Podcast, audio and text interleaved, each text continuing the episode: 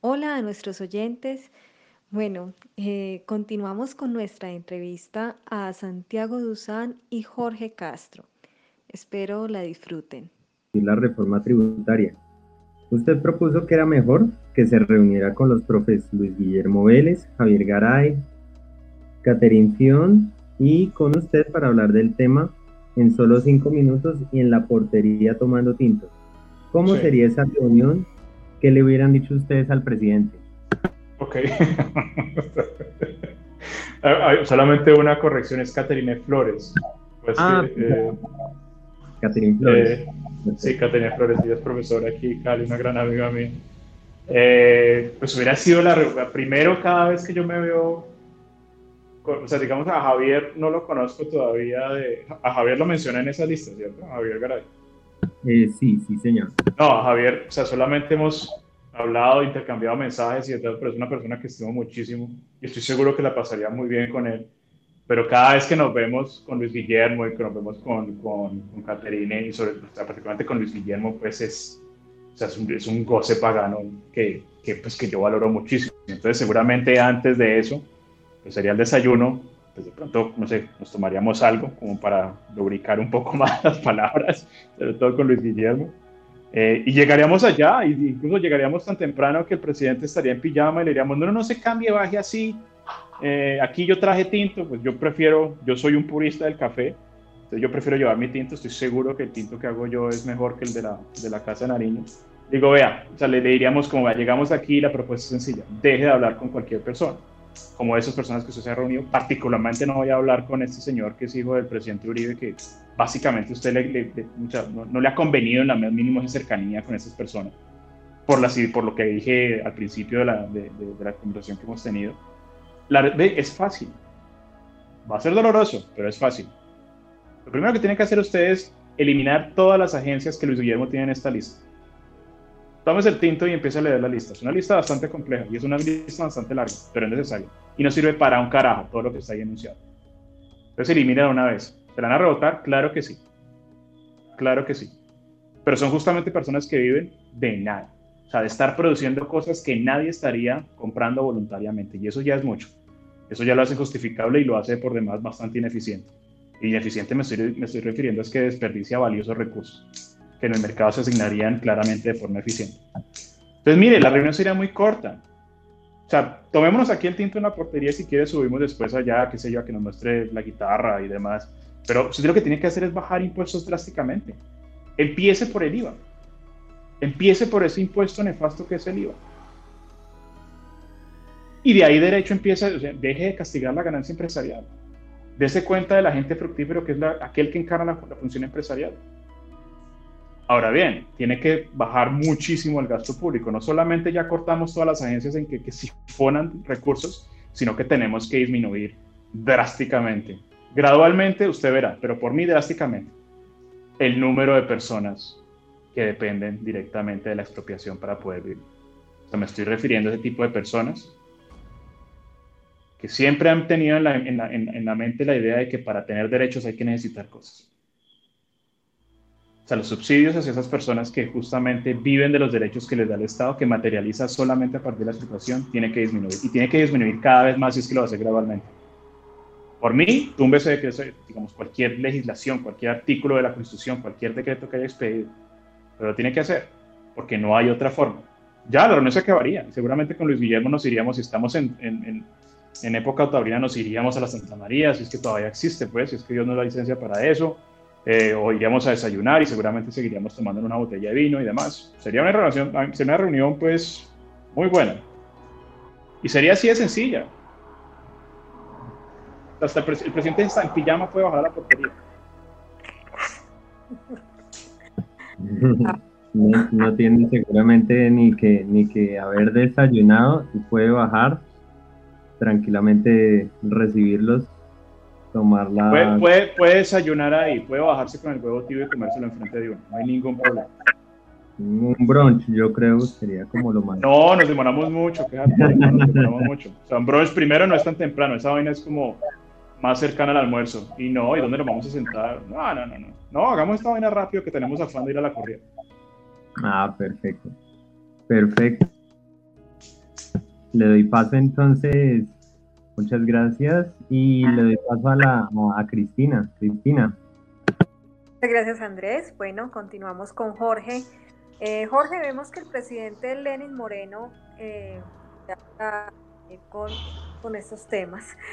Eh, Lenin Moreno acusó a Maduro de ser el incitador de la violencia en Colombia. Eh, Diosdado Cabello escribió un tuit tratando el gobierno de narcogobierno paramilitar asesino y escribe, el pueblo se levanta y se siente la brisa fresca bolivariana. Nosotros venceremos. En Bogotá vivieron la quema de 15 CAIs de la policía. Eh, referente pues como a todo esto que sucede, cuentas como la de Alexandro Marchetti Escribe que en Chile y Colombia son las joyas de la corona para la izquierda en Latinoamérica. La de Cristian David Gil Toro eh, pregunta si ya nos convencimos de que la izquierda continental está muy bien organizada, quiere desestabilizar la región y alcanzar el poder. Y Orlando Bendaño publica un hilo explicando que el objetivo no era la reforma tributaria, sino la cabeza de Duque. ¿Crees en parte hay una planeación coordinada a nivel internacional de los líderes de la izquierda? Pues comenzando por Petro, eh, detrás de la continuidad de las protestas. ¿Y crees que puede haber un plan como escribe Nostradamus que dice que primero hay se destruir la estructura de transporte, segundo bloqueo de suministro de comida y víveres Tercero, destruir infraestructura de servicios públicos para desestabilizar a Colombia. Eh, ¿Crees entonces que, puede haber algo así o, qué piensas, Jorge? Cristina, me estás, me estás poniendo uno de los temas que más me duele, pero que también más me, me moviliza. Y hablando del tema del narcocapitalismo, tiene que ver con un desafío y es la seguridad estratégica internacional. Ah, yo lo he escrito también en varios tweets, a veces nosotros asumimos los problemas con la política cuando son de un nivel geopolítico. Eh, y a propósito de los que leíste, que se llama un señor maravilloso que se llama Orlando Vendaño, él escribió un libro precioso que se llama Días de Sumisión, que tuvimos la oportunidad de editar y que yo espero volver a imprimir aquí con permiso de él, que se llama Días de Sumisión.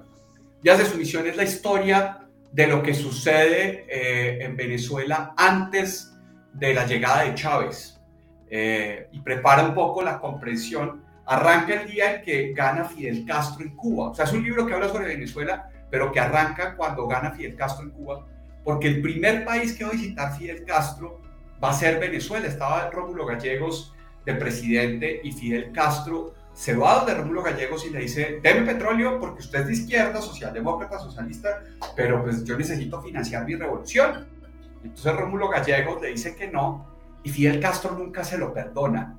Y al primer país al que le va a mandar Fidel Castro una, un contingente de invasión, de invasión eh, con cubanos, de hecho los que se llaman eh, la Fuerza Avispa, eh, avispa negra, los avispa negra, nacen en, en, la invasión de cubanos, porque se habla mucho de, de cochinos y de lo que los gringos intentaron, pero poco recordamos, poco conocemos, porque además somos tan trivialmente, digamos, nacionales en nuestro problema, como, como, como seguimos en esta lógica de que el problema es nacional, no vemos lo internacional ni lo cosmopolita ni nada de eso, y eso parte de la prueba es que nuestro PIB en comercio internacional es tan reducido, somos absolutamente provincianos Malcolm lo decía, el problema es los, los colombianos saben mucha historia, pero solo saben historia de Colombia. Es un problema error.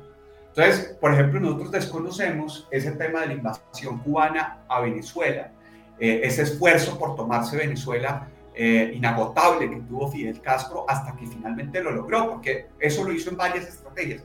No les voy a contar, no les voy a hacer un spoiler del libro de, de Orlando Avendaño, que lo documenta absolutamente maravilloso, ¿sí? de cómo fue que finalmente las fuerzas cubanas terminan infiltrando eh, a las fuerzas militares, porque no pudieron ganarles militarmente. Entonces lo que hicieron fue a agentes de inteligencia sembrando, digamos, estudiantes dentro de las fuerzas de los, de los cadetes de la escuela militar y ahí poco a poco esperaron esperaron hasta que sus cadetes se convirtieron en coroneles. Y eso se logra por un tema de derechos de propiedad, de lo que hablaba antes eh, Santiago, sobre eh, en, las democracias todos están cada cuatro años. Pero en una tiranía totalitaria como Cuba, tú puedes plantearte largo plazo porque tú no tienes que reivindicar tus derechos de uso de legitimidad ante tus votantes, ¿cierto? En Cuba no hay política, en Cuba solo hay geopolítica. Y nosotros enfrentamos con política nacional los desafíos de geopolítica de un país parasitario. Entonces, Venezuela ha venido haciendo eso. Y el punto para retomar el tema de lo que está sucediendo hoy, el punto que recoge, eh, el segundo punto de inflexión que recoge Orlando en el libro de de su misión, son el paquetazo y los asos.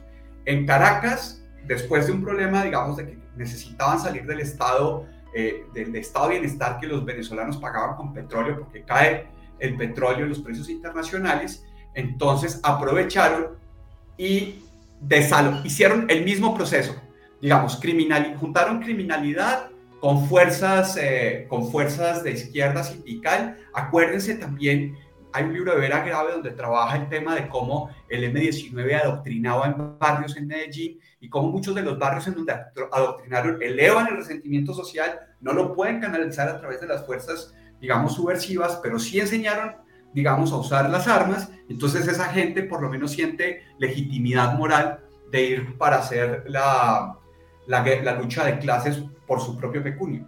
Eso es parte, digamos, de una de las historias de cómo la izquierda alimentó el sicariato en Antioquia. Pero eso que estoy contando ahí es lo que terminan también articulando y que termina hoy en los colectivos de Caracas y que hoy estamos viendo en muchos de, los, de las azonadas que hay en Colombia y, de la tecnología que llevaron a otras partes. Todo esto para decir de que ni es nuevo, ah, no, es que esto así no lo hicieron en el 2019. No, es que la, intención geopolítica viene mucho antes, Lenin se equivoca, no fue Maduro, sino el jefe de Maduro, ¿sí? Y el problema que estamos viviendo hoy en Colombia es que se está consolidando la última etapa del proceso de eh, Partido Comunista en Venezuela. Están en la pelea los pobres venezolanos. Esta semana del tema del nuevo Consejo Nacional Electoral se disolvió finalmente la última asamblea liberal que había en Venezuela. Eh, la de Guaidó, la de Ramos Salud, la de Leopoldo López, la de toda esa gente, ya no tiene funciones. Entonces ahora tiene una estructura de Partido Comunista, la tenemos de vecinos, no le hemos podido en medio de esta coyuntura salir a denunciar porque Duque no tiene la legitimidad moral ni las fuerzas políticas y como aquí nos dedicamos únicamente a las elecciones, cuando hablamos de política, los cubanos han terminado de avanzar en sus, en sus propósitos. Creo que con eso, digamos, Queda claro que yo sí creo que hay coordinación, creo que la coordinación es más compleja de lo que admiten y que cuando creen que es que, digamos, el Centro Democrático va a reunir los boticos para la reforma tributaria, eso calma el paro, eh, no entendemos que el hambre que estamos haciendo no es de los, no es de los marchantes de Colombia, sino de los parasitarios desde la baña. Perfecto. Eh, Santiago, ¿tiene algo para comentar? No, ante esa explicación de Jorge, nada, de hecho, eh, creo que ah, ah, pues aprendí mucho de ella. Lamentablemente no he leído el libro, pero sí siempre que lo he querido hacer. O sea, si se trata de coordinación, pues es que, o sea, sí, o sea, yo, yo, yo, o sea, mi intuición es que sí hay un altísimo grado de coordinación y he presenciado aquí en Cali, pues, coordinación muy particular. Aquí en Cali, desde mi balcón, vi cómo los saqueos estaban coordinados. Había motos diciendo, vayan para allá, ahora, va tal, ahora nos toca tal almacén, vamos en tal parte.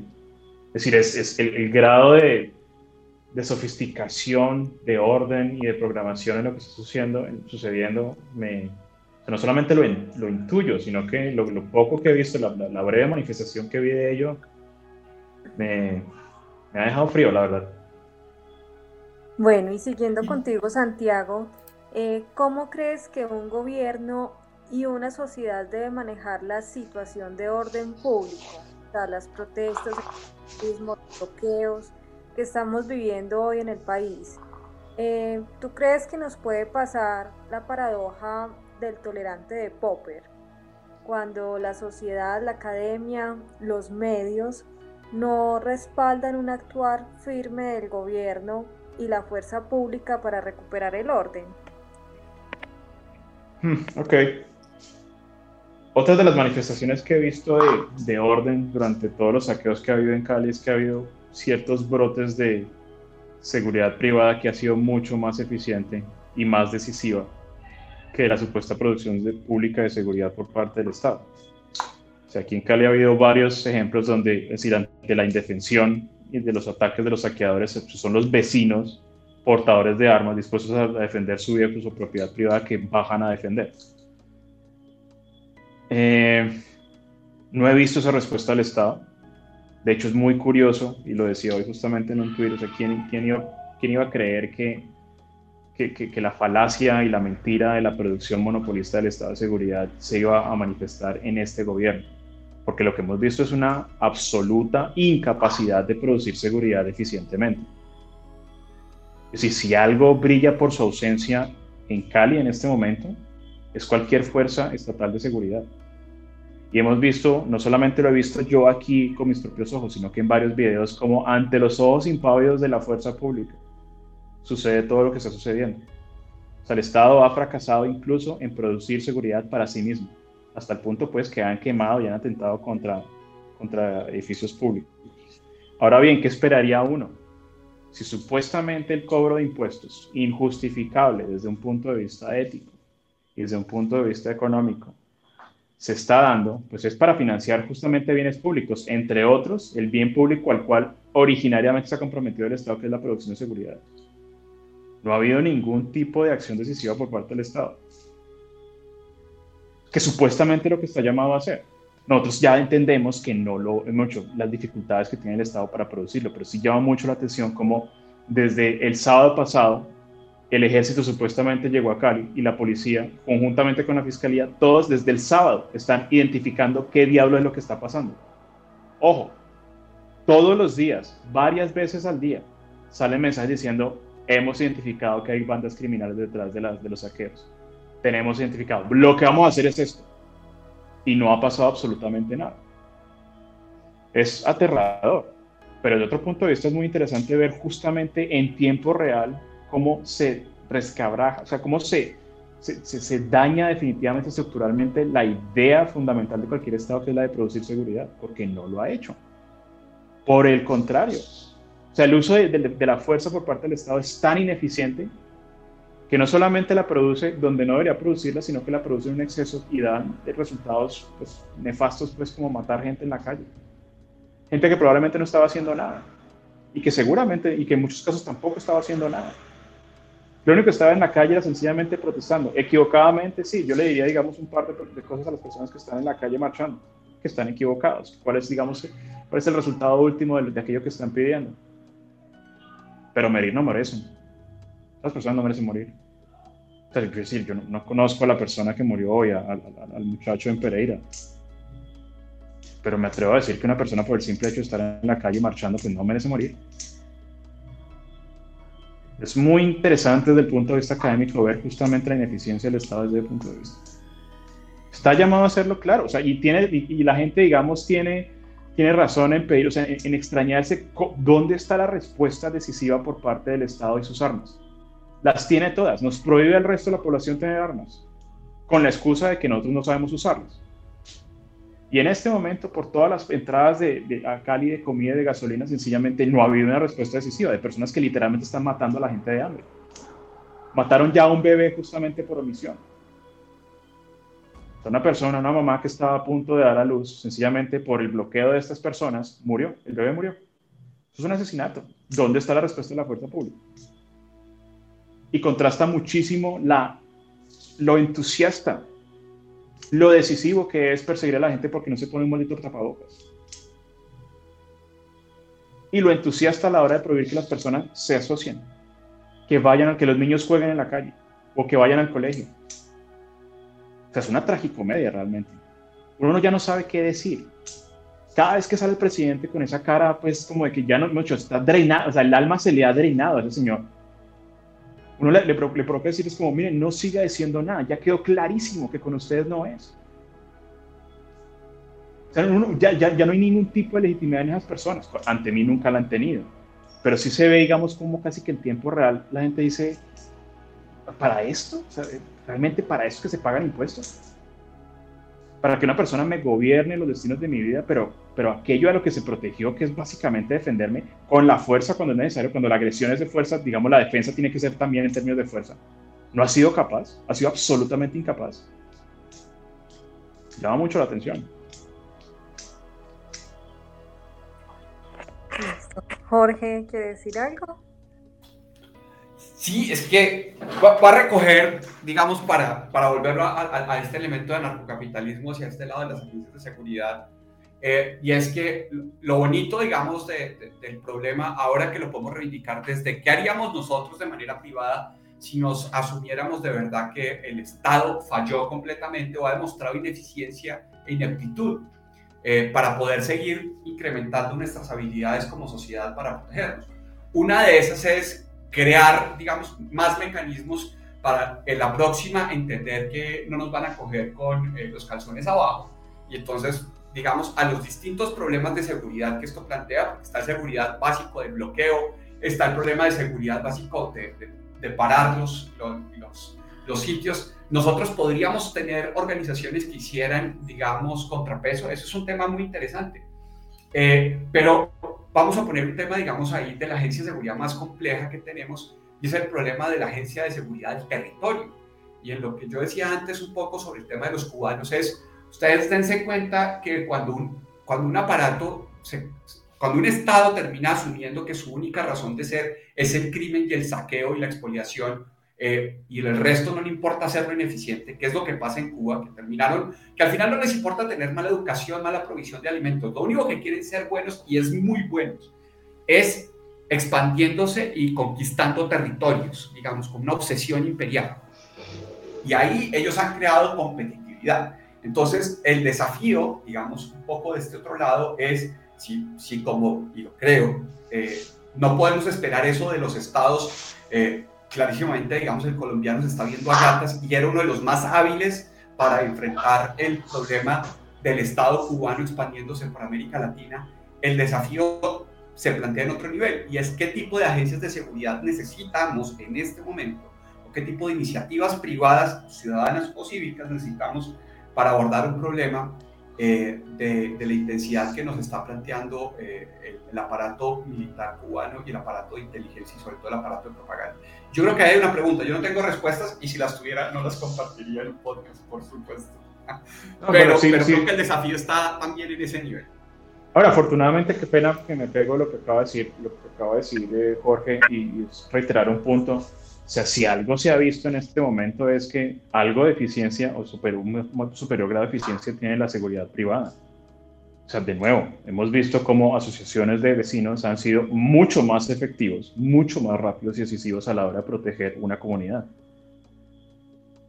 Y si justamente no ha habido, no ha habido locales eh, saqueados, en muchas ocasiones ha sido por la voluntad de defenderse con el mismo grado de fuerza por parte de su dueño. Y para eso ha sido esencial el porte de armas. Y no ha sido más eficiente justamente porque el porte de armas está prohibido o está, digamos, restringido por, por, por el, tipo de, de, concesiones de privilegios monopolísticos que hay alrededor del tema. O sea, yo me he sentido protegido literalmente es justamente por la agencia de seguridad que trabaja aquí en mi edificio. O sea, ha sido el único dique de contención entre los saqueadores y la vida de mi familia y mía. Entonces, fíjese cómo el mercado sí tiene ciertos brotes de donde hay una demanda por cierta, por satisfacción de cierta necesidad, en este caso la producción de seguridad, y supuestamente el monopolio que se encarga de eso ha sido totalmente inoperante. Ahora, se entiende por qué. Si una dificultad tiene el Estado, y es justamente el problema que nos, o sea, digamos que por el cual eh, herimos estructuralmente el argumento del socialismo y cómo, cómo entendemos que es un error intelectual, es que es imposible asignar recursos centralmente eh, ante la negación de la propiedad privada. O sea, el Estado, cualquier decisión que vaya a tomar a la hora de producir calles, a la hora de producir seguridad, está llamado a, desperdiciar recursos y a no producir el servicio de forma satisfactoria, como lo hemos vivido en este caso. Bueno, Juan, continúa entonces tú con las preguntas. Eh, bueno, eh, ya después de no volver a meter la cucharada, vamos a preguntarle primero al profesor, bueno, a Santiago Duzán. A ver, eh, primero, ¿cuál? Todavía no puedo dejar de decirle, profe. ¿Cuál es eh, tu relación con Libertad? Eh, explicando eh, que por ahí vi que pues hiciste videos con ellos explicando a quienes benefician, eh, a quienes benefician y además pues puedes explicar, eh, vi un video contigo, perdón, explicando lo del mercado negro, ¿cierto? Sí, A quienes benefician, a quienes eh, tien- eh, y, a- y a quienes como denigra el, eh, la- la- el problema con las drogas. sí. Pues, eh, ¿Puedes explicar, por favor, esto de tu relación con Libertank y eh, o- como ampliar un poquito más? O sea, como decir en un muy corto por qué se debería legalizar o Ok. despenalizar mejor. O sea, mi, mi relación con Libertad es una que yo agradezco muchísimo. Eh, a, a las únicas personas que conozco, digamos, directamente en, en persona es, eh, pues a una de ellas, a María José Bernal, y ella fue justamente la que me extendió, o seguramente la que tuvo la idea de invitarme al Consejo Académico de Libertad. Eh, pues en, en la propuesta de Libertad yo veo una gran, mejor dicho, en Libertad yo veo una, digamos que muy justificable propuesta de valor y es, es rescatando lo que decía anteriormente. En términos de estrategia, eh, a mí Libertad me ha servido mucho eh, en el sentido en que me- ha ayudado como a simplificar mis ideas y, me ha ayudado a la hora de, de entender que, no solamente me ha ayudado a entender, sino que me ha dado el canal para, para, para acercarme a otro tipo de auditorio con el cual yo estaba totalmente desconectado. Es muy curioso. toda mi vida de formación académica, particularmente en el doctorado, uno digamos, se rompe el lomo para lograr cierto grado de sofisticación en el discurso y después se ve la necesidad como de hablar de otra forma y eso a mí particularmente me ha costado mucho. Y yo con Libertad que estoy sumamente agradecido, primero porque me parece una propuesta de gran valor. Las personas que están acá, acá al frente de Libertad me parecen personas sumamente serias con una preocupación estratégica pues muy, o sea, primero muy necesaria y segundo en la que yo veo que hay, que hay ciertos réditos. Hasta el punto pues que o sea, es muy satisfactorio entrar, qué sé yo, en un almacén y ver, digamos, en una, en una pantalla del televisor la, el logo de Libertad. Eh, me llamó la atención, la verdad, la, la, la, que se me acercara Libertad a, a, a, preguntarme si podía formar parte del Consejo Académico porque yo soy abiertamente anarcocapitalista y la tendencia general dentro de Libertad, que es más bien una, una, noción liberal decimonónica, donde el Estado tiene un papel muy particular que jugar y es un Estado pequeño y demás, con lo cual yo puedo perfectamente trabajar. Pero, y, y agradezco mucho que ellos puedan trabajar conmigo cuando mi mensaje jamás va a ser, es decir, yo no, yo, de mí nunca me van a escuchar una, un, digamos, un, eh, una buena palabra o un buen argumento a favor de, digamos, de un Estado democrático o de la democracia en general o la noción de Estado de Derecho y demás, en lo más mínimo. Eh, esta es mi relación con Libertad. Es una, cosa, es, una relación que yo, que yo valoro mucho y que, y que creo que estoy aprendiendo a capitalizar. En el sentido que me ha dado pues, la ventana para, para hablar en otro tono y en otros canales. Que solamente a partir de ello es que puedo, puedo escribir, digamos, en un diario como La República. Ahora bien, cuando me mandaron, cuando, cuando propusieron los temas, que esto es obviamente dentro de una estrategia de comunicación de libertad, eh, había, eh, habían varios temas que estaban tomados y, a mí siempre me ha gustado y tengo una deuda muy grande con estudiar el mercado de lo ilegal, particularmente de las drogas. Eh, y vi el tema y sencillamente me llamó la atención. Ahora, el argumento que expongo ahí realmente es muy, es muy general y hay muchas cuestiones un tanto más técnicas que se pueden, que se pueden discutir que, que, en una columna pues, de 3.000 caracteres no, pues, no cabe. Pero la noción fundamental es esta, es decir, las, prohibiciones siempre están encaminadas hacia los empresarios. Es decir, es, uno puede, por ejemplo, prohibir el consumo de ciertas drogas, eh, hablemos de drogas particularmente, y dirigir la prohibición a los consumidores, pero es que históricamente nunca ha sido efectivo, por la razón que explico en, en la columna. Es decir, no puede prohibirse experimentar necesidades y prohibir el consumo por necesidad realmente no es una pregunta económica, es más bien una pregunta de que, pues, del Estado qué medios tiene para, para poner a raya a aquellas personas que experimenten ciertas necesidades. Entonces me llama mucho más la atención lo que ha solido ser la, la propuesta eh, considerada más efectiva por parte del Estado para prohibir, dirigida hacia, la, hacia los empresarios. Es decir, perseguir a aquellas personas que encarnan la función empresarial de producir algo que en algún momento se juzga por X o Y razón, por el lobby de ciertos grupos de interés, por un genuino, eh, una genuina preocupación de que realmente eso es muy malo. O sea, están produciendo algo que no deberían producir. independientemente de las señales que están mandando los consumidores a partir de los precios, pues realmente es que no deberían producir eso, no deberían consumir eh, heroína y no deberían consumir marihuana o no deberían consumir cocaína. Entonces llega y, y le trata de, de, cortar la oferta. Lo que pasa es que es una estrategia bastante torpe porque, de nuevo, los, empresas, los consumidores van a seguir mandando señales acerca de algo que quieran que conseguir. Y va a haber alguien interesado en reclamar esa, ganancia empresarial pura. Sobre todo si es algo como las drogas, que, digamos, eh, lo que diríamos en economía tiene una curva de demanda particularmente inelástica, es decir que la gente no va a dejar de consumir, pues, por muy alto que esté el precio. Y dándose cuenta de eso, digamos, el, el empresario pues se mete a producir esa vaina inmediatamente lo que sucede es que al haber menos empresarios, pues claramente, siendo así de inclinada la curva de demanda, pues el precio se va a disparar y se va a quedar un precio monopolio.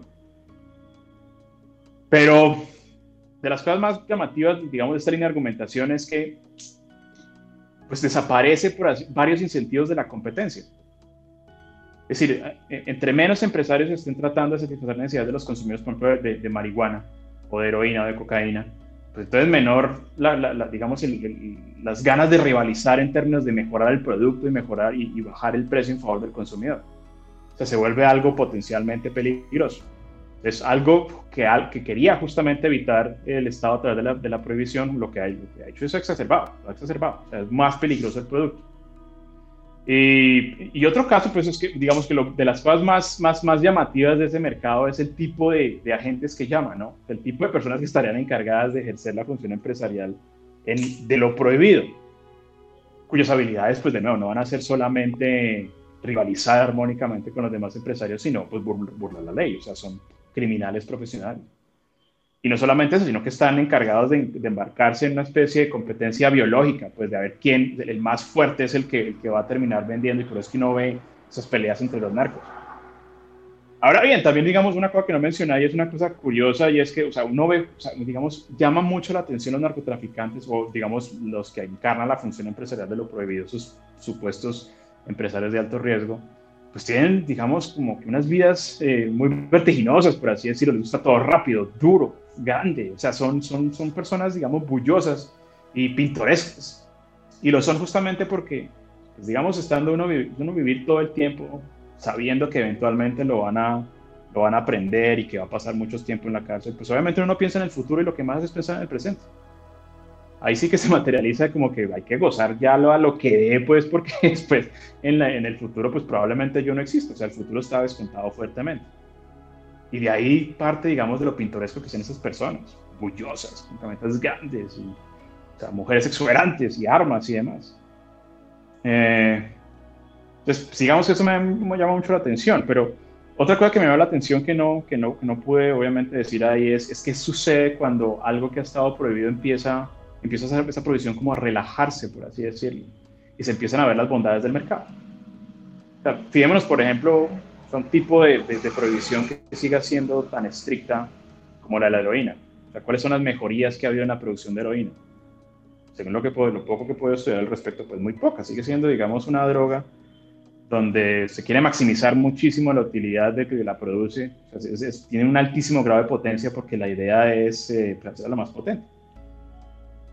Pero veamos entonces otro ejemplo, la, la relajación de la, de la, de la prohibición de la marihuana y veamos las bellezas que sucedió con la marihuana. O sea, en esa vaina han trabajado más, como diría algún comediante, en la marihuana han trabajado más debido a la competencia más que para la cura para el cáncer. Y han hecho marihuana que es capaz de, de digamos, mucha monchis, poca monchis, nada de monchis. Hay otra que da paranoia o menos paranoia, hay otra que solamente sirve para calmar y demás. O sea, se ha vuelto, digamos, un producto bastante amable, supremamente amable. Incluso las personas que venden marihuana, pues no son pues no son personas peligrosas. En su mayoría, o por lo menos las, las, que yo he conocido, no, no suelen ser personas eh, peligrosas. Pensemos, digamos, que lo mismo ha pasado con la producción de alcohol. O sea, los, que, los empresarios que se encargaban de producir alcohol bajo la prohibición en los Estados Unidos, pues eran personas violentas y peligrosas y mal geniadas, y en fin. Y también con esa vida exuberante y, y pintoresca. Y vemos, por ejemplo, una persona como Moe el cantinero. Moe no es un tipo peligroso y vende el alcohol. Hasta Homero le manda a Bart pues, para, que, para que le haga mandados y demás. Entonces el mercado, por así decirlo, es, eso es un conjunto de fuerzas pues de una gran bondad. Me disculpan pues que me ponga medio poético, pero, pero, digamos, si algo, si algo hace de los medios algo tan bueno y tan cómodo y tan poco peligroso y tan amable, pues es la competencia propia del mercado. Y, no va a suceder lo, lo, contrario a no ser de que se relajen o se eliminen las prohibiciones. Interesante. Bueno, Jorge. sí fui claro. No, sí, fuiste muy claro, Santiago. Ya no te digo, profe. Eh, fuiste, no, la, la, verdad, fuiste, fuiste muy, muy, muy claro en el tema y fue eh, una expansión que da un mejor panorama, incluso para quien nos escuche, sobre el tema de la despenalización de, la, de, la, de las drogas. Entonces, a ver, Jorge, eh, ¿quién te gusta para 2022? ¿Cuál candidato? y más disculpame, aquí, aquí me sale un letrero que dice que dejó de grabar. No, no, no. Está ah, grabando. perdón, perdón. Espérate, eh, no, eso me parece que no grabación. Está grabando. dejaron de grabar, Santiago. Ya. eh, no, no, no, eso fue, eso fue hace rato. Eh, no, no, ya. Bueno, esto también lo eh, se, se, se, corta. A ver, eh, bueno, Jorge, ¿cuál es el, el candidato que te gusta para 2022 y que debería contener el programa de gobierno? Pues así, pues siendo un poquito más realista, no yendo tanto al ancapismo. O también si querés, andate por el ancapismo, eso no pasa nada. Lo, lo primero, yo, yo, creo que con la... Creo, creo que si no hemos podido hacer visible que no hay nada más realista que el ancapismo, hemos perdido nuestro espacio, hombre Santiago, hombre Santiago. ¿Sí?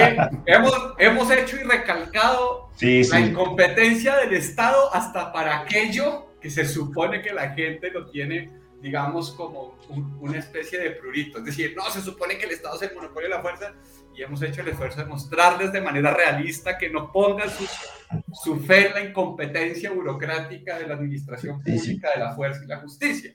Y adicionalmente hemos hecho el esfuerzo por demostrar, digamos, que en la relación pacífica, cotidiana, masiva y contundente y maravillosa entre las personas emergen los mercados. No somos nosotros somos los realistas, los que quieren ir una y otra vez entre un Dios que no tiene forma y vive, vive básicamente eh, comiéndose a sus hijos, son los que van a elecciones. Así es que, digamos, con eso, Juan Pablo te va a decir, eh, discúlpame, pero aquí realistas, Santiago y yo. Sí, sí, sí, sí, sí. Eh, pero ya, le, doy el punto. no, pero en serio sí me están si me están convenciendo, tengo que leer a Mises y después a Rothbard, es algo que tengo pendiente y le debo al profe Dusan como desde hace ya bastante tiempo, como desde diciembre. Ah, no, muy bien. Y si usted que es Friedman, pues entonces aquí hay Friedman. Pero, y, para todos los que, oigan, porque la anarquía, la anarquía entre otras cosas, es el reconocimiento de que el ser humano es una especie maravillosa, ¿sí? Y eso también es realista. Nos enseñaron a creer, digamos, que hablar más del ser humano era ser realista, que pensar el futuro de la peor manera era ser realista. Y ahí es donde nos vendieron la utopía, esa sí utopía de que algún día el Estado iba a funcionar y han intentado hacerlo monárquico, han intentado hacerlo democrático, y han intentado hacerlo pequeño, han intentado hacerlo grande. Y no les ha funcionado, doctor, porque hay una cosa que arranca mal y es cuando usted deja de creer en la capacidad maravillosa y creadora del ser humano. Dicho esto, le hago a la mochilanga del 2022. Eh, solo, solo, solo, para decir que es que la poesía que, que, que, estaba tratando ahora de Santiago de hacerse perdonar es justamente la poesía que nosotros eh, nos hace levantar todos los días eh, a creer en nosotros mismos, tomando café por las mañanas, ese tan rico que ustedes venden y promueven por acá. 2022, doctor. Eh, realista, eh, aquí hay que hablar con temas de probabilidades. La probabilidad de que pierda la coalición de gobierno es mucho menor a la probabilidad de que gane Petro. Eh, ¿Quién dentro de las fuerzas de la coalición de gobierno tenga cuál sea el partido del gobernante es un debate distinto. Pero lo más importante para nosotros, y yo creo que en esto, digamos, seguiremos en este tema, es no es el quién, sino el qué. ¿Cuál es la agenda que se va a debatir? Y yo ahí voy a poner dos, dos ejemplos. En la campaña de alcaldía de Daniel Reisbeck, eh, Daniel no ganó el cargo, pero ganó el debate de opinión en el sentido de que le abrió hacia el debate a favor del mercado un espacio de opinión pública maravilloso que no tenía Peñalosa. Peñalosa no tenía gente que creyera en el mercado, que le tocaba era hacer, hacer todo el desgaste de defender las empresas, hacer por pupitrazo y con mermelada las cosas medio a favor del mercado, porque en la opinión pública no había un, un, sector convencido y entusiasmado en la defensa de la libertad. Hoy, hoy no pasa eso. Hoy hay debates de dolarización, hoy estamos hablando de narcocapitalismo. Entonces, digamos, el qué es muy importante, ¿sí? Y ahí es donde no importa eh, porque el problema va a ser para ellos tratar de cumplir, digamos, a la opinión pública creyendo que así lo van a hacer, acercarse al que, que nosotros seamos capaces de, de, infundir. ¿Con quién? No sé, la liendra, digo yo, yo soy liendrista furibundo desde ayer, sí, y no lo sabía. Yo, como dice, como dice yo era libertario y no lo sabía, yo era liendrista y no lo sabía, eh, y ahora voy a promover la liendra pari. Eh, pero, pero porque el mensaje es muy claro y si lo, y si lo recoge la liendra, a ver, voy a explicar el tema de la liendra para ver si esto lo podemos convertir en un elemento, digamos, de, de, lo que es potencialmente posible como un escenario, porque usted me está hablando del 2022 como, yo quién creo que va a ganar, quién quisiera apoyar, yo pues, quisiera apoyar a la liendra, ¿sí? Pero la liendra en este sentido.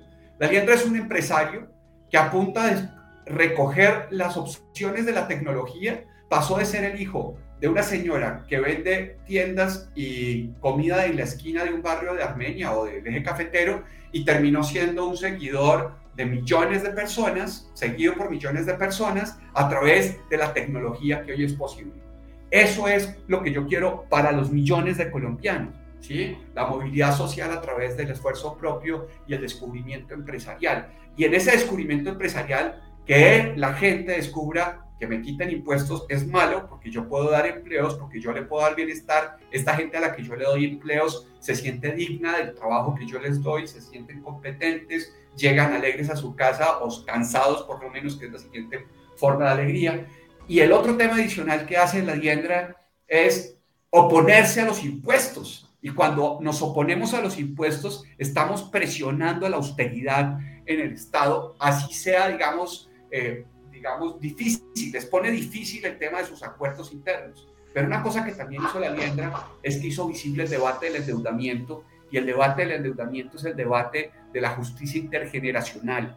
Sí, ahí explico la equivalencia ricardiana en un momentico, dos, 30 eh, segundos. Exactamente, entonces usted me dice, la liendra, y, y, de esto vamos a salir peor, doctor, a usted que le gustan las finanzas y mucho, eh, nos están regalando una deuda baratísima pero eh, están viendo signos inflacionarios en el mundo, pero estamos más endeudados. Si esta reforma tributaria está moviendo el planeta como le está moviendo en medio de la pandemia, pagar la deuda que nos están metiendo ahora sí que va a tener problemas. Entonces a mí me gusta mucho que la Diendra, que es un empresario de esos que me gustan a mí, de los del hueco que hacen plata punta de, de, quebrarle el peso a la gente, eh, si, si, este debate hizo que un personaje como la, la Diendra se hiciera visible, yo siento que pueden pasar muchas más cosas ahí. Ahora, dicho esto, yo creo que la coalición de los alcaldes es interesante por una razón y solo por esta razón, porque todos son absolutamente despilfarradores, ¿sí? Eh, y el que más ha sido sensato, a mi juicio, es Peñalosa, ¿sí? Eh, eh, pero lo que creo es la emergencia un nuevo, de una nueva forma de entender lo regional, que la pandemia venía siendo visible y que yo creo que puede ser una nueva forma de entender el gasto y lo tributario. Entonces, si siguen avanzando los alcaldes, la forma de entender el acuerdo tácito que hay entre las, entre las élites políticas de las regiones puede cambiar y eso me parece interesante. Especialmente porque estoy en la mejor región de Colombia, que es Antioquia. Entonces creo que es ah, tradicionalmente próspero para mis intereses. Ya dijo. ¿Qué? ¿Qué dije? ¿Quién me regó? Pues yo, pues que No, entre el 2009 y el 2018 el oriente antioqueño creció al 7%. Sí, yo sé, yo sé, yo sé. Yo sé sí, pero es. Véngase más bien para acá. Véngase más bien para acá. Sí, se, cuenta la leyenda que me es la barraquera. Me aceptaron a mí, soy Rolo. No vamos a aceptar a alguien que es caleño. Ay, hombre. Eh, Cristina, eh, ¿Cristina le hace el pasaporte a Santiago? no, claro, de una.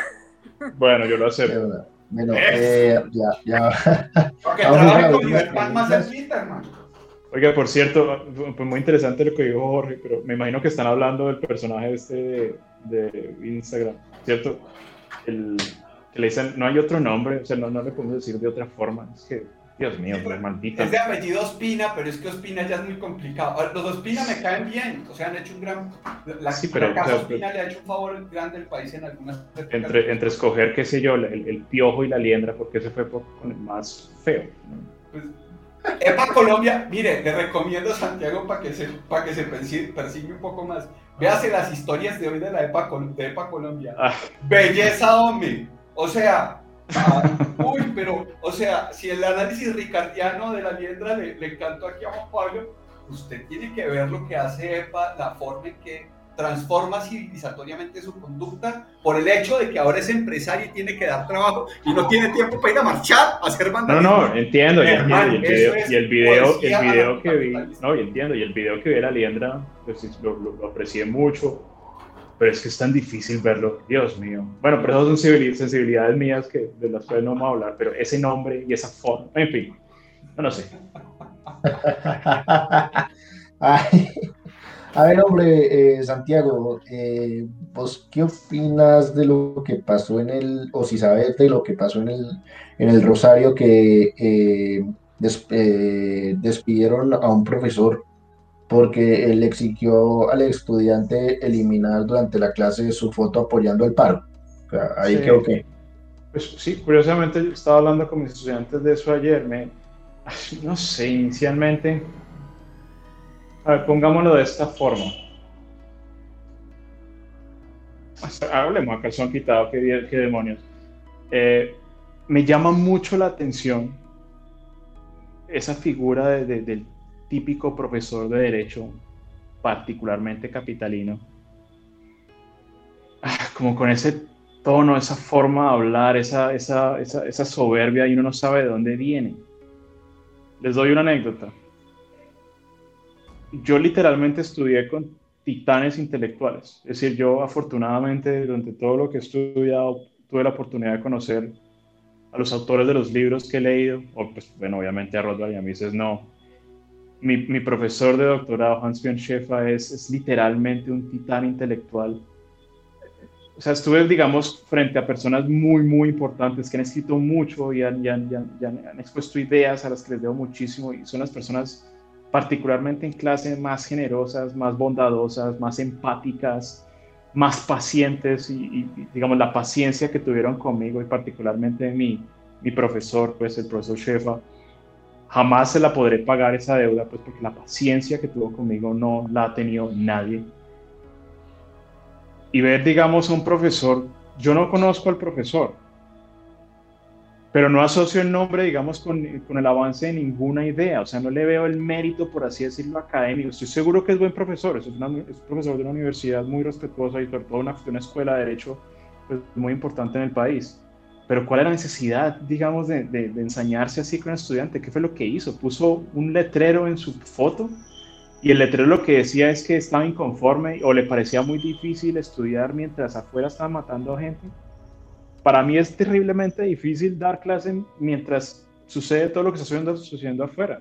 Ahora, de nuevo, esa, esa, esa actitud, pues como es que está en mi clase y es sagrada, ¿qué tan sagrada es? Es decir, estamos produciendo un servicio, o sea, nos han contratado para producir un servicio que nos están pagando. Es decir, qué tan dueño a la hora la verdad es de su clase, o sea, qué tan, qué, qué tan santuario es. Y, y realmente o sea, se justifica tratar realmente al consumidor de lo que no está produciendo de esa forma. No solamente el empresario, sino también, digamos, el que ejerce la función empresarial y se, se, se, vincula como un factor de producción a una empresa, como un profesor en una empresa para producir cierto servicio de educación pues tiene que ser, y esto lo hemos hablado con Jorge Eduardo, tiene que ser profesionalmente empático. Sinceramente yo de papá de esta mujer, yo estaría fundido de la piedra, pues de que, digamos que a mi hija le están hablando así por un servicio que por el cual estamos pagando. No está de acuerdo con, con lo que puso la muchacha ahí. Primero no entendería por qué no está de acuerdo uno. O sea, si, si en algo uno debería estar de acuerdo es en reprochar que a la gente la maten injustificadamente. Y segundo, puede que no esté de acuerdo pero, ah, Dios mío, ¿cuál es, ¿cuál es la necesidad, pues, como de hacer de algo, o sea, de un letrero, una foto, algo tan importante? A mí me llamó la atención y me pareció como típico, pues, como de, lo, voy a decirlo así, pues, me disculpan, pues, sobre todo mis colegas abogados, pero típica actitud como de, abogado colombiano, que uno sabe de dónde viene esa soberbia. Uno se preguntaría, es como, es decir, conozco gente que literalmente le ha tocado la cara a la ciencia y no es así. Pues porque usted. Ahora bien, pues habiendo dicho eso, pues no me, o sea, me parece un tanto exagerado haberlo despedido. No, de hecho, me parece exagerado. O sea, yo, sin mi recomendación jamás habría sido despedirlo. O sea, ¿qué agresión cometió? O sea, le pegó a la estudiante, no, sencillamente se, o sea, se enojó mucho y lo, y lo, y lo mostró en clase, pero asumiendo que no todas sus clases son así, que es muy buen profesor, pues me parece que es una falla menor en el, digamos, en el gran espectro de las cosas. O sea, y guardando la perspectiva, me parece que, o sea, si esa es la razón para echarlo, me parece, pues, yo no lo hubiera hecho. O sea, yo como rector jamás hubiera tomado esa, esa decisión. Entiendo, profe. Bueno, ya habiendo llegado hasta aquí, eh, por favor, recomiéndenos a nosotros y a los, eh, a los que nos están escuchando eh, cuentas de Twitter y libros, por favor. Oh, Pueden empezar cualquiera de los dos, no sé, Jorge, Santiago, el que quiera. Bueno, ok, te voy a recomendar dos cuentas de Twitter. Una cuenta es la, se llama Espectador Libertario. Eh, es una cuenta que, bueno, si, no, si él no puso su nombre ahí debe ser porque prefiere que lo pongan como Espectador Libertario, pero es, es, un gran amigo mío, es, prácticamente, o lo considero mi hermano y somos, digamos, hermanos en la defensa de la libertad. Y no solamente, sino que es una persona, es posiblemente la persona que más admiro intelectualmente en mi vida y, tiene, y, acaba de ser convencido de abrir Twitter y, está, y está haciendo muy buen uso de él. Entonces yo creo que vale la pena, digamos, eh, seguir. Se llama Espectador Libertario y se dan cuenta porque eh, está la foto de Rothbard ahí con el icónico corbatín. Y hay otra cuenta que yo disfruto, o sea, yo disfruto mucho, muchas cuentas, pero hay una que particularmente disfruto. No lo conozco personalmente, solamente nos conocemos a partir de Twitter, pero es una cuenta de un, de un man que se llama Pedro Rangel y, tenemos cosas en común, es que él es del andino, del alemán de Bogotá, yo soy del alemán de Cali, eh, él es austriaco, mucho, y me parece que, que, tiene, que tiene tweets muy, muy chéveres, o sea, yo disfruto mucho seguir la cuenta de él, y tengo la notificación pues cada vez que él, que él, que él pone un tweet porque me parece que es digno de seguir.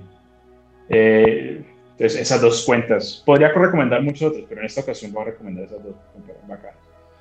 Eh, un libro, pues, no, a mí me parece que es fundamental eh, pues leer Acción Humana. Me parece que eso es un libro que yo no, no, no he terminado de leer. O sea, siempre lo he leído varias veces, pero, pero siempre que lo leo me enseña algo nuevo. Es un libro sumamente importante. O sea, si uno quiere entender y si uno quiere entender el funcionamiento del mercado, es un libro que, que, que mucho es que uno no puede seguir, digamos, en, en, la senda de entender el proceso de mercado sin leer ese libro. Eh, y en ese libro Mises pues no, no, no profundiza en la idea de del problema intelectual, que es el, de la falla intelectual, que es, perdón, el error teórico que es el socialismo, pero pues, digamos sí lo rosa. Eh, pero es un libro que hay que leer pues, con mucho detenimiento.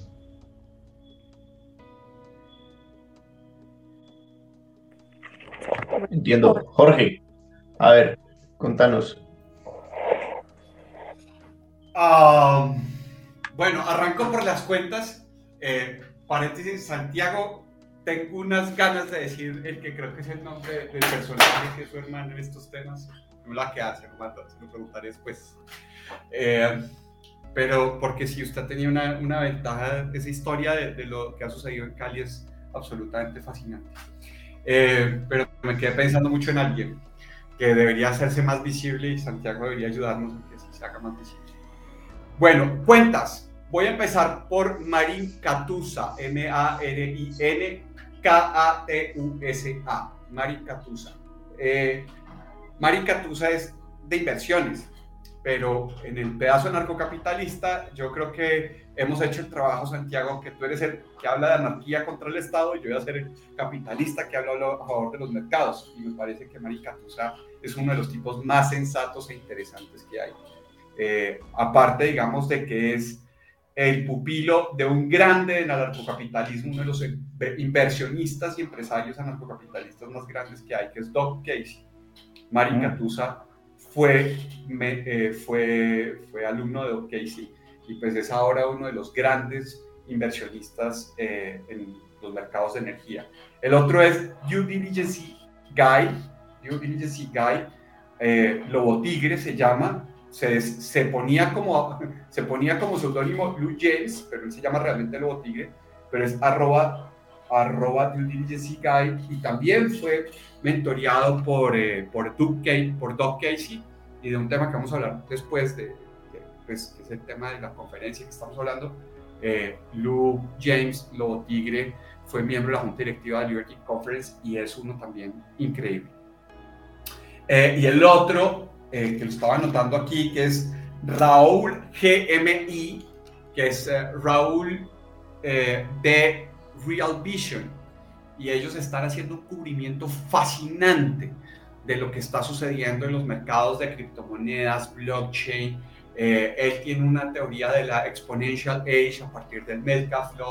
O sea, tiene unos temas de por dónde es que se vienen. Y por eso es que me decían, ¿y usted cuándo cree que va a venir el narcocapitalismo? Yo no sé, pero si crece con la ley Metcalfe, los mercados se pueden ir muy rápido. Y uno de los que hace mejor el argumento es, es Raúl GMI. Entonces, estas tres cuentas para mirar el lado más capitalista del mundo anarcocapitalista. Eh, mm. Sería como mis primeras reflexiones. Y de recomendación, eh, siempre Bastiat. Mi primera gran recomendación es Bastiat. Acción Humana, por supuesto. Eh, otro de los, de los grandes discípulos de Doug Casey, que se llama Rick Rule, que es uno de los grandes, el banquero de los mineros. Eh, Rick Rule dice que el libro más importante que él leyó es el mismo que leyó Santiago, es Acción Humana. Pero para el público de aquí recomiendo Bastiat. Sin duda, Bastiat, Bastiat, siempre. Obras escogidas de Bastiat, por supuesto, que lo tenemos nosotros en Unión Editorial. Eso, hágase publicidad, está muy bien, está muy, muy bien. Bueno, muy buena, la verdad, muy buenas recomendaciones, me parece. Eh, las cuentas las vamos a, publicar y vamos a, vamos a tomar las recomendaciones. Sigo con la deuda con el profe Dusan, pero yo de aquí a ahí siempre se la cumplo. Está bien. Bueno, entonces les cuento que ahora estaba por ahí conversando con María José Bernal, que se envía un abrazo a todo el equipo de ricos simpáticos y manda a decir que tan bellos a Santiago y a Jorge. bueno, sí, eso es algo que ya diría. Tan bellos. Bueno, entonces, eh, Jorge, eh, tú por ahí nos tienes otra invitación. Es que hoy, hoy vinimos con demasiadas sorpresas. Y yo no traje nada, qué horror. Sí, ya vas a tener que darnos alguna cosita. sí. Eh, pero, pero, bueno, voy a hablar, eh, estamos hablando de la conferencia, ¿cierto, Cristina? Porque, pues, claro, con ustedes nos vamos, nos vamos, espero, de, lejos. Hoy, hoy estaríamos mejor si no fuera porque no sé qué pasaba por pero bueno. Eh, pero eh, la invitación es a la conferencia de la Liberty International que se va a hacer en Medellín. Eh, y yo venía chicaneando mucho de Doc Casey y vamos a tener al papá de los anarcocapitalistas, no al papá intelectual, teórico, como Murray Rothbard, pero sí me parece que es una de las personas que más pone el dinero y la boca donde tiene las ideas. Eh, y es absolutamente radical, fascinante. Aunque no es una conferencia anarcocapitalista, seguramente Anarcapulco es la conferencia más anarcocapitalista que existe en el mundo. Liberty International Conference es, eh, es absolutamente fascinante. Eh, sus invitados, ellos realmente, el, el, parche de ellos es encontrarse en cualquier parte del mundo. La vez pasada se encontraron en Mongolia, ahí estuvieron entre otros María José Bernal, María Alejandra Londoño y gente muy cercana, Pedro, Pedro Andrés Kuzma, entre otros. Eh, y va a ser en Medellín. Entonces tenemos por primera vez la oportunidad de tener al mismo tiempo y, pagando ellos casi todo, eh, la posibilidad de interactuar con titanes de la libertad, tanto en lo académico, tanto en lo empresarial, tanto en la inversión. Entonces eso va a ser en agosto. Así que yo les recomiendo que, que revisen el, el, tema. Ah, bueno, y el otro anarcocapitalista, digamos, John Ishcom, no sé cómo se pronunciará, ustedes lo verán ahí, eh, es uno de los inversionistas en este experimento de ciudades flotantes de los Friedman que tienen enfrente San Francisco. Ese también viene a Medellín. Cristina, va a pasar muchas cosas si, si, podemos aquí en Medellín con toda esta gente, con todos estos mechudos. Eh, el, el, el, link es liwcc Colombia, o sea, liwccolombia.com. Eh, y, el, y el descuento bueno termina ahorita en mayo, como el 20 punta de mayo, tiene que revisar la página. Eh, y si no sube más el dólar, de verdad que se gana un descuento muy importante. Pero, pero creo que ahí, como decía, digamos, este tema del poder, además los anarcocapitalistas son muy borrachos. Yo les puedo decir, digamos, yo no soy de esos, pero digamos, pero las historias de, reuniones ANCAPs con Rothbard y con otros como Jeffrey Tucker son, son de, mucho, de mucha cerveza y de mucho trago. Entonces, para los muy sabrosos, muy sabrosos. Soy fe. ¿Cierto que sí? sí? Sí, es verdad. sí, porque, digamos, tienen menos prejuicios, o sea, creen mucho también en su propia capacidad de salir de un guayao, yo creo. pero, pero, y la convicción de que la aspirina funciona y todas esas vainas. Eh, pero creo que es un evento muy importante y creo que podemos ayudar a que muchas cosas se consoliden desde Colombia. Y entonces, invitadísimos, liwcolombia.com aquí en Medellín en agosto de este año. Sí. Bueno, y recuérdanos ya lo de, los, lo de los libros, el descuento con los libros, recuérdalo. Bueno, el, digamos, el paquete anarquía, eh, el paquete anarquía es el futuro imperfecto de David Friedman, la maquinaria de la libertad también de David Friedman, que es el más conceptual de estos, de los que estamos viendo, y una bella anarquía de Jeffrey Tucker, esos tres libros por 200 mil, más eh, producción privada de seguridad de Gustave de Molinari. Ese paquete por 200 mil, eh, si escriben a arroba libros con V, que es eh, la cuenta de Instagram de la Vaca Sagrada, nuestro distribuidor, y escriben que es el código de Yo escucho ricos pero asintomáticos. Y el otro libro, que también tiene descuento, de, envío y descuento, descuento, es Cartas de Kharkov, son los testimonios sobre la hambruna ucraniana de Andrea Graciosi. Combo de anarquía y libros sobre eh, los testimonios de la hambruna ucraniana aquí en Ricos pero Asintomáticos. Perfecto, imperdible ese parte de promociones para todos los que quieren leer más sobre las ideas de la libertad. Bueno, y desde Ricos Prosintomáticos enviamos un saludo muy especial a Camilo Fajardo, a quien le deseamos muchos éxitos en la consultoría, la empresa fabricante de jeans de Levanta Cola, lo que somos acá como medio potencia. ah, bien.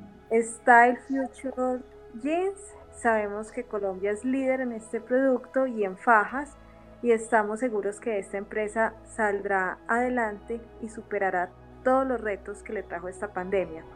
Así que, Cami, importante tu labor asesorando a nuestros empresarios, muchos éxitos y nuestros oyentes recuerden la marca Style Future Jeans.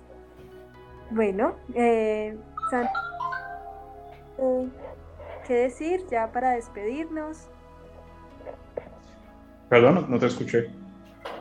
¿Algo más decir ya para para No, que pues, muchas gracias a, todos por haber venido, ya tanto a Jorge como a, como a Santiago. muchísimas gracias por, por haberme invitado, lo disfruté muchísimo. muchísimas gracias, muchas gracias por el por estos amenos minutos, pues que se nos hicieron horas, pero muy, muy entretenidos, muy interesantes. Dos horas y media se nos fue. Pues sí un gusto, un gusto, y que se repita en persona y que sea en condiciones muy anarcocapitalistas. con, una, pola o con... O varias. O varias, eso, eso. Yo creo que era el profe de Usan borracho. Whisky y tabaco, papá, para la próxima. Hágale, pues. Listo, señores. Hasta la próxima. Un saludo, un gran abrazo. Bueno, pues, bueno, a todos nuestros oyentes gracias. por estar con Bueno. nosotros. Recuerden asistir a nuestros spaces en Twitter y con nuestros invitados. Bueno, hasta luego. Chao. Hasta luego. Recording